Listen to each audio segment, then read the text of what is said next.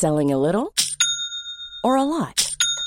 Shopify helps you do your thing however you cha-ching. Shopify is the global commerce platform that helps you sell at every stage of your business. From the launch your online shop stage to the first real life store stage, all the way to the did we just hit a million orders stage. Shopify is there to help you grow. Shopify helps you turn browsers into buyers with the internet's best converting checkout. 36% better on average compared to other leading commerce platforms because businesses that grow grow with Shopify. Get a $1 per month trial period at shopify.com/work. shopify.com/work. Les amis, bienvenue. J'espère que vous allez tous très bien, très très content de vous retrouver pour cette nouvelle vidéo parce que c'est les meilleures, celles qui sont pas du tout prévues. J'étais en train de passer un vendredi soir tranquille devant ce Naples UV euh, match de quoi? 17e journée de Serie A, 18e journée de Serie A pour ouvrir le bal de cette 18e journée de Serie A. Et on a eu un match fantastique, un très très bon vendredi soir, une victoire 5-1 des Napolitains, doublé de cet homme, Victor Osimhen, qui a aussi donné une passe décisive, qui a fait un grand grand match, doublé de passes décisives de Kvara, Kvaratskhelia. Ça c'est le défi du soir, la prononciation en direct sans montage du géorgien et qui a marqué un but aussi. Aurelio de, Laurentis peut être particulièrement heureux. Les Napolitains creusent l'écart, euh, prennent 10 points d'avance sur une Juve qui est restée pourtant sur 7 victoires consécutives et 10 points d'avance sur l'AC Milan en attendant leur match ce week-end contre Lecce, il me semble. La meilleure défense, la meilleure attaque pardon, de Serie A a fait très mal à la meilleure défense, ça l'était, mais avec 5 buts dans la musette, il passe finalement à 12 buts encaissés. Voilà en gros pour euh, le trio offensif qui était aligné, Kvara, Ozimen, Politano qui est sorti, remplacé par Elmas qui a marqué un but lui aussi. C'était Zielinski, Lobotka, Anguissa dans l'entrejeu, superbe, superbe trio.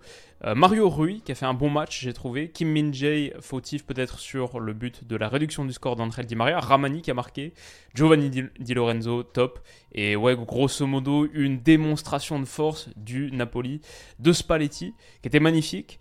Du côté de la Juve, il y a quasiment rien qui a fonctionné, peut-être à part euh, Chiesa qui a montré de belles choses, Di Maria aussi.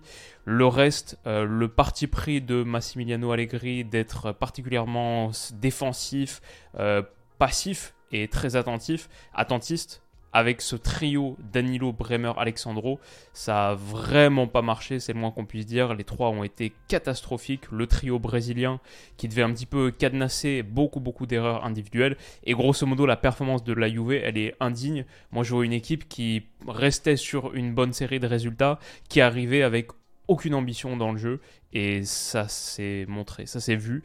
C'était dramatique, mais en même temps, on a eu des Napolitains qui sont très très durs à battre, très très durs à attaquer et qui surgissent sur la moindre opportunité pour faire mal. Ça, c'est une situation, c'est celle qui amène à l'ouverture du score.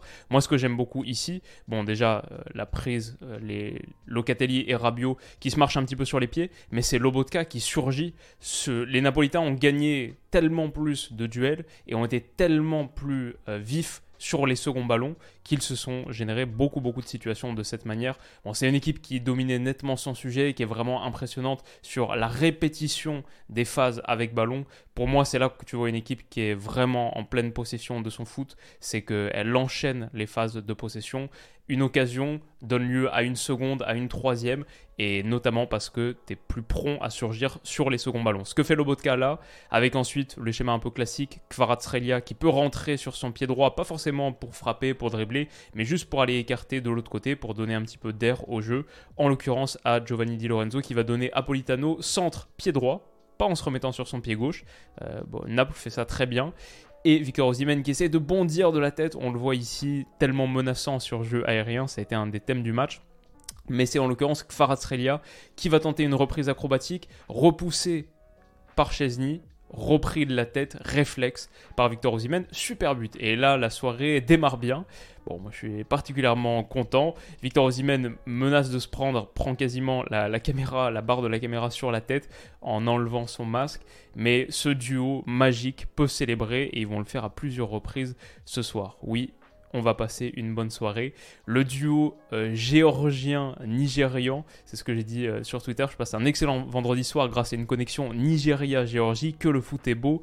Euh, je suis allé regarder, juste par curiosité, à la mi-temps, les relations diplomatiques entre Nigeria et Géorgie. Qu'est-ce qui se passe entre les deux pays? Est-ce que les deux parlent? Euh, Apparemment, pas du tout. En tout cas, sur la page Wikipédia anglophone des relations diplomatiques géorgiennes, il n'y avait que trois entrées sur la colonne Afrique. C'était Égypte et deux autres pays que j'ai oubliés. Bon, maintenant, les deux ont quelque chose, ils ont un sujet de conversation, ils ont un sujet de discussion, c'est au moins les matchs du Napoli, le vendredi, samedi, dimanche soir, et, euh, et, sur les semaines de Ligue des Champions aussi. En tout cas, ouais, vraiment fantastique.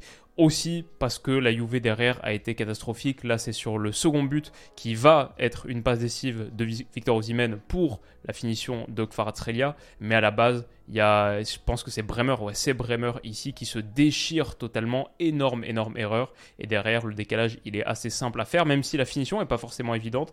Mais très bon petit plat du pied qui bat Chesney. Ça fait 2-0 au bout de 40 minutes de jeu. Kvara peut célébrer, oui. Alors, la Juve va revenir dans le match. Même avant le 2-0, il y avait un petit moment de moins bien du Napoli, il faut le dire. Et Di Maria, dans la foulée de sa superbe Coupe du Monde, il est l'homme salvateur de la Juve. Permet à la Juve de revenir à 2-1. Juste avant la mi-temps, il y a un petit moment de flottement, même 10 minutes au retour des vestiaires où c'est un petit peu plus équilibré. Mais Naples va tout de suite se mettre à l'abri grâce à un corner tiré par Kvaratskhelia, sa passe décisive du coup. Et au poteau, au premier poteau, là c'est Weston McKenney qui rate totalement son intervention. Bon, la Juve, si t'arrives avec des intentions de jeu aussi pauvres, aussi maigre, il faut au moins être solide derrière. Et là, il y a eu trop d'erreurs individuelles, trop de lacunes pour espérer tirer quoi que ce soit de ce match face à la meilleure équipe de Serie A de très très loin. Et c'est Rahmani qui reprend au point de pénalty. Superbe reprise de volée. Victor Osimhen, pas hors jeu. Ça, c'est quelque chose que j'ai envie de signaler. Que ce soit sur le premier but, où je me dis, ou sur la reprise de Kvaratskhelia, peut-être parti à la limite. Là, il peut être hors jeu de position. Les deux fois, il est bien, bien en jeu. Et superbe sens positionnel. Ça, c'est la célébration un peu euh, classique, j'ai l'impression de Luciano Spalletti. Il pourrait sourire un peu plus parce que son équipe est vraiment impressionnante et on voit les consignes, on voit une énergie, un enthousiasme et quelque chose de collectif qui est magique à Naples. C'est qu'à la 58e minute, tu mènes 3-1, le pressing sans relâche continue et pousse la Juve à la faute. En l'occurrence, euh, Bremer ici, qui va essayer d'aller écarter, toucher Alexandro. Ce trio, ce trident euh, Danilo, Bremer, Alexandro a été absolument catastrophique et sa passe est un petit peu trop courte, un peu trop molle. Victor Osimhen va pouvoir surgir dessus. Superbe première touche, superbe première touche, pardon. Et derrière, ça passe au-dessus. Ça, c'est le petit truc qui manque encore dans l'arsenal de Victor Osimhen. C'est sur la percussion, sur les grandes foulées, sa capacité à générer des occasions, le jeu aérien. Il a tellement de choses dans son arsenal, mais pour moi, il manque encore le côté tueur à la finition. Euh, gros raté ici. Ce que je dis sur Twitter, le pire avec Ozymen, c'est qu'il a encore une grosse marge d'amélioration devant le but. S'il bosse sérieusement la finition, il peut faire des saisons à 30 plus buts, toutes compétitions confondues, je veux dire. Pour l'instant, en Serie A, je crois que son max, c'est quasiment celui qu'il est en train d'atteindre en ce moment. C'est 14-15 buts. Euh, là, il est à, du coup, il est à 12, là, il me semble, après ce soir. Bon, en ayant raté aussi quelques périodes avec blessure.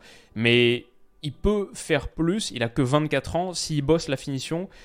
Ça, c'est aussi une occasion 5 minutes plus tôt où je trouve qu'il fait pas vraiment le bon choix. Soit tu frappes fort euh, côté long croiser ou alors même utiliser le pied gauche, ce qui fait assez peu, et il essaye de se remettre sur son pied droit, de tenter quelque chose euh, côté fermé, mais sa frappe est même pas cadrée. Et pareil en premier temps, il avait eu cette situation, ceux qui ont vu le match s'en souviennent sans doute, c'est au bout, à 0-0 au bout de, la, de 12 minutes, et il la contrôle pas avant qu'elle rebondit et une voilà ça c'est ça c'est la fin de l'action. Il y a un manque de euh, côté tueur c'est pas le bon choix ici dans cette situation et c'est facilement capté par Chesney. Les chiffres le montrent aussi sur ça donc sur ce match j'ai trouvé que malgré le fait qu'il plante deux buts et qu'il a été énorme il a été énorme hein, bien sûr mais je trouve qu'il peut faire encore plus, être encore plus tueur. Et les chiffres sur la saison pour l'instant le confirment.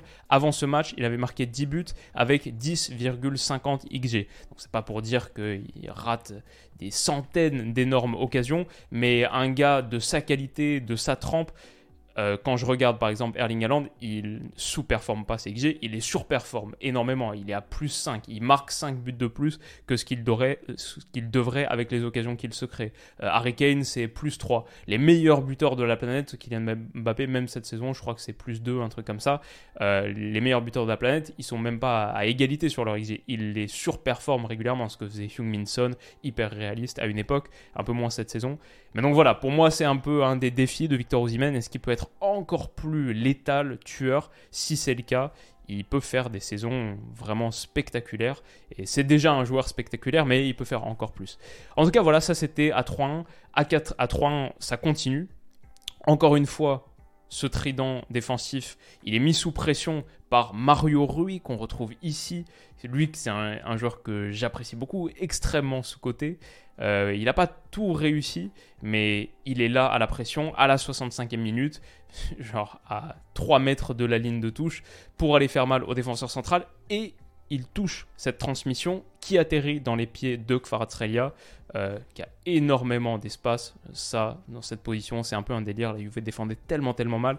Et il va aller enrouler ce ballon bah, dans la boîte de 6 mètres pour Victor Osimhen. Si tu déposes un ballon comme ça dans cette zone et que tu as Victor Osimhen à la réception, ça fait très très mal. Et en l'occurrence, ça fait 4-1. Beaucoup aimé la célébration de Victor Osimhen qui va aller s'asseoir sur un tout petit euh, pylône en ciment, un tout petit, euh, voilà, comme, comme celui qui est, qui est là. Euh, c'était assez stylé. Et ça fait 4 ans pour la Juve qui en plantera un cinquième en fin de match par l'intermédiaire d'Elmas.